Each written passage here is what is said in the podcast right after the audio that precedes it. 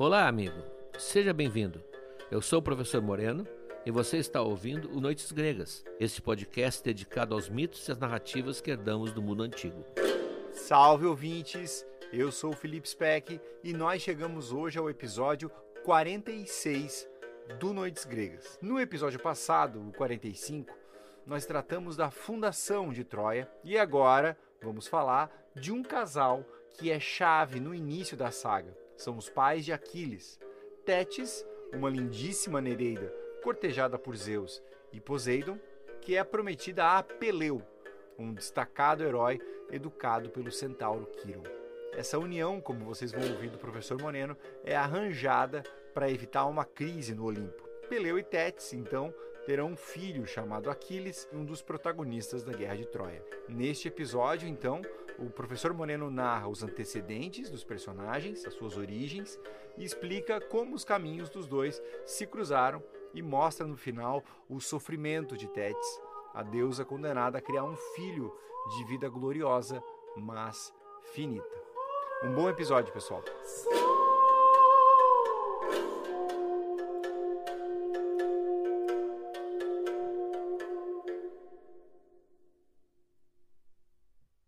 No episódio de hoje, vamos finalmente começar a grande saga de Troia. E ela, como em todas as grandes histórias, como no Poderoso Chefão, começa com um casamento. Nesse caso, é um casamento especial em vários sentidos. Primeiro, porque é um casamento desigual entre uma deusa e um mortal. Tétis, a bela e delicada Nereida, vai casar com Peleu, um herói verdadeiro, um herói profissional, mas que vai morrer um dia. Segundo, porque dessa união vai nascer um único filho, o incomparável, formidável Aquiles, o guerreiro mais importante da guerra de Troia. Portanto, sem esse personagem, não haveria a saga que nós vamos acompanhar. Terceiro, porque sendo uma deusa casando com um mortal, esse casamento vai ter um ar festivo, onde deuses e homens vão confraternizar numa festa que poucas vezes vai se repetir. Essa vai ser talvez a penúltima ocasião em que haverá uma confraternização entre deuses imortais. A última é o casamento de Cadmo e Harmonia, a filha de Afrodite, que nós vamos tratar mais tarde, mas já fora da saga de Troia. E quarto e último, porque essa festa vai terminar com um episódio famoso e decisivo, que é o episódio do Pomo da Discórdia que vai definir o destino dos gregos e dos troianos e vai definir também os partidos que vão ser tomados pelos deuses e deusas nesse combate. A noiva, Tétis, é uma divindade marinha, é uma das Nereidas, assim chamadas as filhas de Nereu e Dores. As Nereidas são ninfas que vivem nas águas que banham a Grécia porque também existem outras ninfas da água que são as oceânides, mas que não atuam onde as nereidas atuam, há uma divisão de território. E como todas as águas têm ninfas, também temos as náiades, mas essas são ninfas de água doce. Essas habitam as fontes, os lagos, os rios e vão aparecer em vários mitos. Há ninfas por toda parte. Ela é a mais importante das nereidas quase uma líder das Nereidas, como se vai ver em episódios na Ilíada, quando ela convoca ah, o coro das Nereidas para celebrar um funeral depois. Ah, as Nereidas de Tétis são todas lindas, jovens, sempre representadas seminuas, como cabe a uma ninfa, ah, e que vivem numa gruta no fundo do mar, próximo ao pai e à mãe, ao Nereu e a Doris. Elas ajudam os marinheiros, elas ajudam os pescadores, algumas inclusive saem da água e vão viver na superfície com algum apaixonado, com um marido, com um noivo, durante muito tempo. Elas não precisam obrigatoriamente viver submersas. Não são peixes. É, é bom definir isso. Ela já participou em outros episódios da mitologia. Por exemplo, como nós vimos nos primeiros episódios, Hefesto, o deus ferreiro, ele tem um problema com a mãe dele, a Hera. Inclusive, ele é jogado do alto do Olimpo para vir se estatelar aqui embaixo. Uns dizem que foi a Hera que jogou e a, na Ilíada, inclusive, ela diz que jogou, empurrou. Ah, porque ele era disforme, ela então o rejeita e ele vem bater aqui embaixo na água e fica para sempre manco por causa disso. Outros dizem que foi Zeus. Não importa. Naquela queda famosa de Hefesto, ele vai atingir o mar, quase o Mediterrâneo, perto da ilha de Lemnos. E ali ele é recolhido por Tétis e sua irmã, Eurínome, uma das suas irmãs, e tratado e cuidado até se restabelecer. Ela praticamente o salva, embora ele fosse um deus imortal, mas ela cuida dele e ele, inclusive, para pagar em gratidão, ele se estabelece nessa ilha, que é uma ilha vulcânica e, portanto, tem ligações com vulcões que ele precisa para sua forja. Ele estabelece uma oficina onde ele trabalha como ferreiro para pagar, digamos assim, a hospitalidade que ele teve por parte de Tétis, da sua irmã. Então, ela já participou de um mito importante, que é a recuperação do Hefesto. Há uma outra história que só aparece em Homero, muito curiosa, que é mencionada pelo próprio filho dela, o Aquiles, quando diz: Mãe, mas tu és importante, tu ajudaste a salvar Zeus. Esse salvar Zeus é de uma pequena indicação que há na Ilíada de que teria havido um golpe de Estado, uma tentativa de golpe de Estado no Olimpo, de tomada no poder pelos vários deuses, inclusive o Poseidon, a Hera e Atena, o que não é muito plausível. E ele então, acuado, não sabe como resistir a esses outros deuses, ele é socorrido por Tétis. Tétis vai buscar um dos hecatônquiros. Os hecatônquiros, o nome é. Hecaton é cem, né? Os hecatônquiros são os que têm cem mãos. São gigantes que têm cem mãos, cem braços, na verdade. E um deles, o famoso Briareu, ela vai buscar e como uma espécie de guarda-costas de Zeus. E a presença desse gigante é tão espantosa, porque ele é também de origem titânica, que os outros deuses recuam na sua tentativa de tomar o poder. Muito se procurou encontrar outras referências a esse episódio. Uns dizem que foi Homero, na sua liberdade criativa, que colocou isso como uma forma de mostrar que a Tétis tem uma ascendência sobre Zeus, ou pelo menos Zeus tem uma dívida de gratidão para com ela. Até para a cultura geral, é bom lembrar que a primeira parte desse nome, Hecatonqueros, está na palavra hecatombe. Hecatombe, hecatombus, são 100 bois. Era um sacrifício gigantesco, uma dimensão assim quase inimaginável na Grécia, sacrificar 100 bois, isso era hecatombe. Hoje passou a ser um sinônimo de uma carnificina. Ah. E o quiro, hecatonquiros, o quiro é o mesmo elemento que está no quiroprata, é mão. Está na cirurgia também. O K se abrandou para S, mas é a mesma, a mesma origem que está ali presente. Na verdade, como Monteiro Lobato já dizia, se nós prestarmos atenção à linguagem, nós vamos bater na Grécia sempre.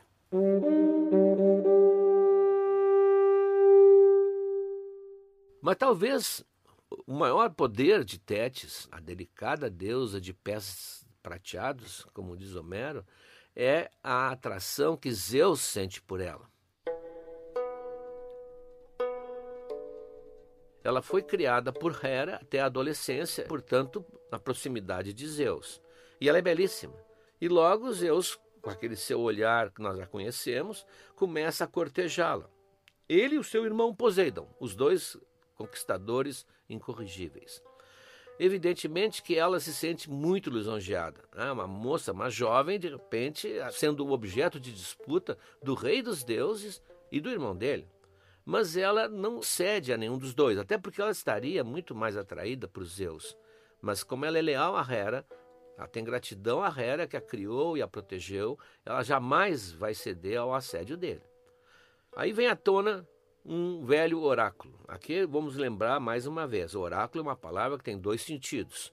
Um sentido é o local onde se fazem profecias. O oráculo de Dodona, o oráculo de Delfos, que está naquela frase, por exemplo, o que tu vai fazer hoje à tarde? Vamos ao cinema? Não, eu vou até o oráculo. Então, um local bem determinado. Outro é profecia. Existe um oráculo que diz que o dia que uma vaca malhada sentar numa água estagnada, haverá uma cidade que nascerá ali. Então, a profecia. Aqui há uma profecia. Então, descobre-se uma profecia, aparece no, no ar do tempo uma profecia que diz: que o filho que nascer de Tétis terá muito mais poder do que o seu pai. Ora, nós vivemos num mundo olímpico em que todo o problema sempre foi o da sucessão. Zeus e Poseidon, os irmãos todos participaram da deposição do pai, do Crono, e assumiram o poder, que depois foi dividido ah, entre Zeus, o Poseidon e o Hades. Então sempre há aquela preocupação, como também em vários mitos com os reis, que alguém vá substituí-los. A simples menção ao fato de que nascerá um filho que será muito mais poderoso que o pai, imediatamente faz os dois galãs se afastarem. Na mesma hora, eles puxam o freio de mão e não vão continuar.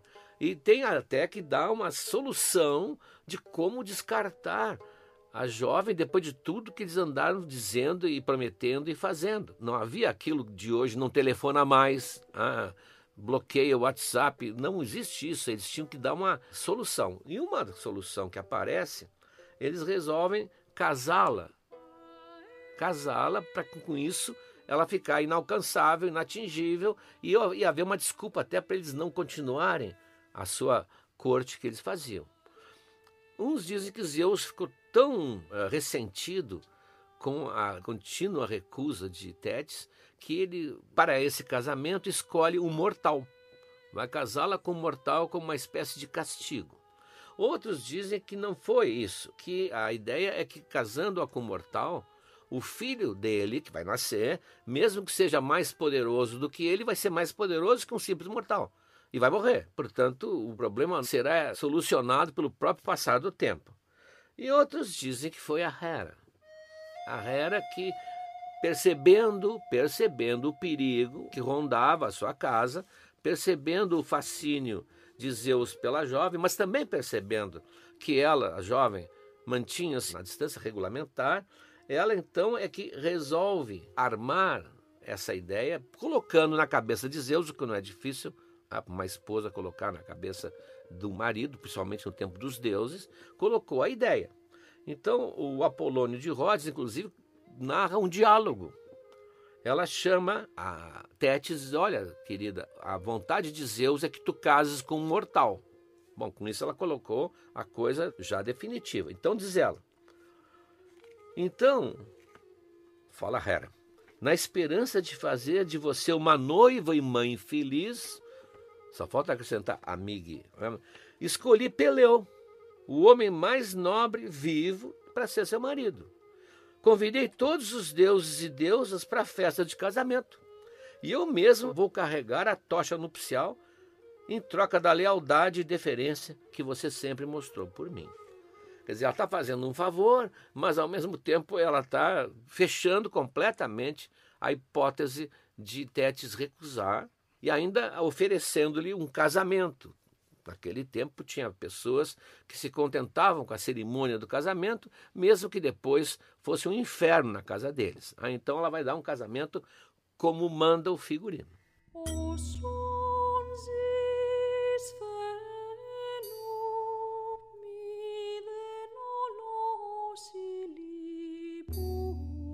Portanto, estava definido o noivo, Peleu. Peleu eh, é um mortal, como diz a própria Hera, mas é um mortal excepcional. Ele é um herói, um herói profissional. Ele esteve, como nós já falamos aqui, em todas aquelas façanhas que enriqueciam o currículo de um herói. Ele esteve entre os argonautas, ele também participou da famosa caçada do javali da Calidônia, que nós vimos ser na verdade, um mamute anão. Quer dizer, ele estava dentro do, do, grupo de elite e era solteiro, é mais importante. Solteiro depois de alguns casamentos infelizes. Além disso, ele tinha um grande amigo e protetor. Ele, numa das suas andanças, termina indo a Iolcos, que já apareceu aqui em alguns mitos, e lá o rei Acasto o recebe muito bem, porque é o Peleu, ele tem renome. Mas a rainha e aí a situação, aquela clássica que já vimos várias vezes, a rainha se apaixona por ele e o assedia no quarto dele. E ele, evidentemente, recusa, a rejeita e isso a torna vingativa e ela vai se queixar para o Acasto, mentindo que ele tinha tentado agarrá-la à força, etc, etc. Então o rei fica num dilema, ele é hóspede, Peleu é hóspede dele, ele não pode fazer nada contra um hóspede, mas também não aceita a situação. Então ele pensa uma forma de se livrar do Peleu. Quando é uma criança, como já vimos várias vezes, a solução é abandoná-lo no monte, na montanha, para que a natureza se carregue sua conta de eliminar a criaturinha. Mas como o Peleu é um guerreiro, não é fácil. Então ele propõe uma caçada no Monte Pelion. E lá nessa caçada, no fim do dia, o Peleu adormece na sombra de uma árvore ao crepúsculo e o que faz o Acasto? O abandona e tira a espada dele esconde a espada, tem um monte de esterco por ali, esconde a espada e vai embora, deixa-o sozinho, esperando que aconteça o quê? Ora, o Monte Pelion era o local preferido dos centauros. Portanto, era um lugar extremamente perigoso. Nós já falamos aqui, o centauro é, com exceção de um, ou quiçá, ou dois, é um, um ser extremamente perigoso, muitas vezes violento, assassino, beberrão, inconfiável. E sempre que os centauros aparecem em algum mito é para dar encrenca. O Hércules teve várias vezes choques com os centauros. E realmente é o que acontece. À noite, os centauros percebem que existe um intruso ali e cercam o Peleu. E Peleu está desarmado. Peleu com a espada dele seria bem diferente. E ele está sem saber o que fazer quando surge o bom centauro, que já apareceu aqui tantas vezes, o Kiron, que vai ser o, o modelo de pedagogo, o modelo de professor, ah, o sábio centauro, que criou tantos heróis, que vai criar o filho de Peleu depois, que é o Aquiles. Então surge o Kiron, devolve a espada que ele encontrou e consegue convencer os seus amigos que não tem que fazer mal nenhum, porque aquele ali é amigo dele. E com isso se cria uma sólida amizade entre o Peleu e o Kiron. Isso sim, outro ponto muito importante no seu currículo.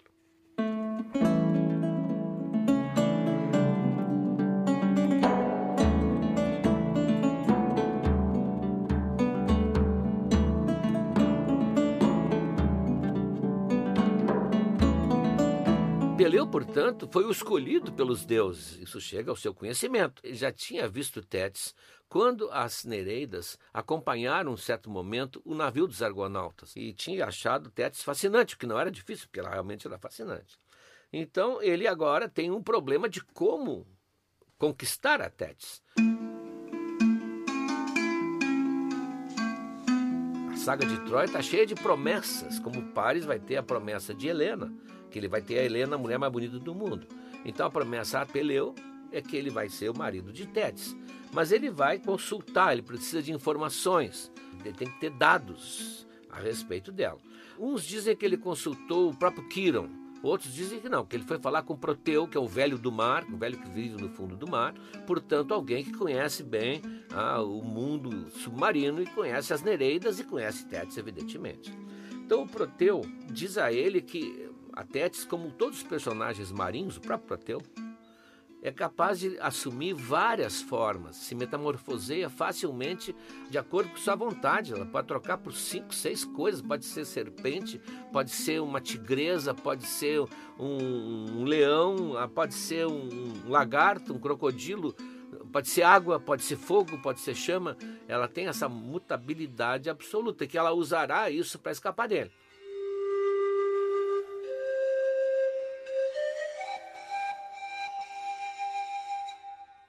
Então, ele tinha que surpreendê-la no lugar onde ela descansa. Seu costume é descansar ou numa caverna onde ela dorme, na flor d'água, ou num banco de areia longe da praia, onde ela descansa ou fica no sol, protegida porque está distante da terra. E tem que surpreendê-la, abraçá-la com força e coragem e aguentar o que virá. É como montar no touro bravio. Segura peão porque vai ser difícil. Ela vai tentar se transformar em tudo, em coisas perigosas, em coisas assustadoras. Ele tem que ficar firme até que ela complete o ciclo. Como se fosse um ciclo e volte a ser o que ela era. Bom, se ela chegar a voltar ali, vai haver um clique e ela estará submetida a ele ele vai poder então casar com ela. Bom, o Peleu então está disposto com essa chance de desposar a mulher que ele nem imaginava que chegaria perto. Ele espera com paciência quando ela vai para esse lugar onde ela repousa. Uns, repito, uns dizem que é numa caverna, outros no banco de areia. Ele subitamente surge e a abraça, prendendo os braços dela e prepara-se para o que virá. E realmente ela passa por um ciclo de mutações Uh, e ele enfrenta o calor da chama, o frio da água, uh, escapa dos dentes da pantera e assim vai até que ela volta ao normal e se declara vencida. Mas quase com um lamento, ela diz: Você não teria me vencido sem a ajuda de algum Deus. Ou seja, ela percebe tristemente que nos bastidores alguém havia dado o serviço, havia alguém fornecido a instrução de como domá-la. E ela, obviamente, vai pensar em Zeus, em Poseidon. Ela se sente derrotada e vai casar com ele. Até esse lugar onde ele a descobre, evidentemente, sempre tentam encontrar um lugar na geografia real. Dizem que era na costa da Tessália, tinha um promontório ali, que era ali que ela ficava. Tanto que essa costa toda ficou dedicada a Tétis, ficou uma, como se fosse a, o território sagrado dela. Quando os persas, e aí é a história, quando os persas, em 490 né, a.C., invadiram a Grécia, Ali naquele promontório houve um grande naufrágio da armada persa e eles imediatamente construíram um templo, sacrificaram vários sacrifícios a Tétis para tentar apaziguar essa divindade que estaria ali tomando conta dos gregos. Quer dizer, ainda se misturava a lenda com a geografia.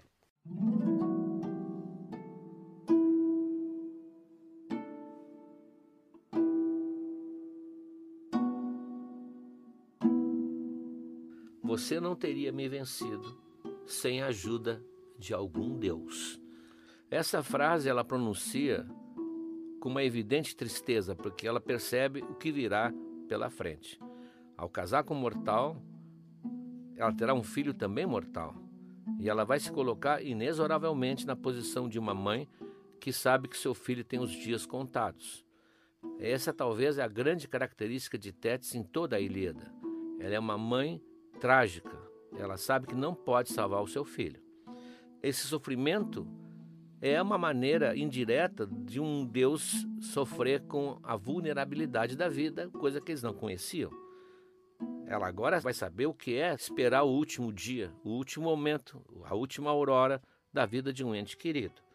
É, o curioso é que, talvez nem tanto devido ao machismo da sociedade da época, dos mitos, é que isso ocorre com as deusas não com os deuses. Os deuses, na sua relação com mulheres mortais, têm vínculos passageiros. Eles não têm esse vínculo que a mãe tem com o filho. Ela vai sofrer de uma forma intensa, sempre com lágrimas e chorando já de antemão a morte do filho, que diz para ela, ele próprio diz: Mãe, você me deu uma vida muito curta. E ela ouve esse lamento e não pode fazer nada.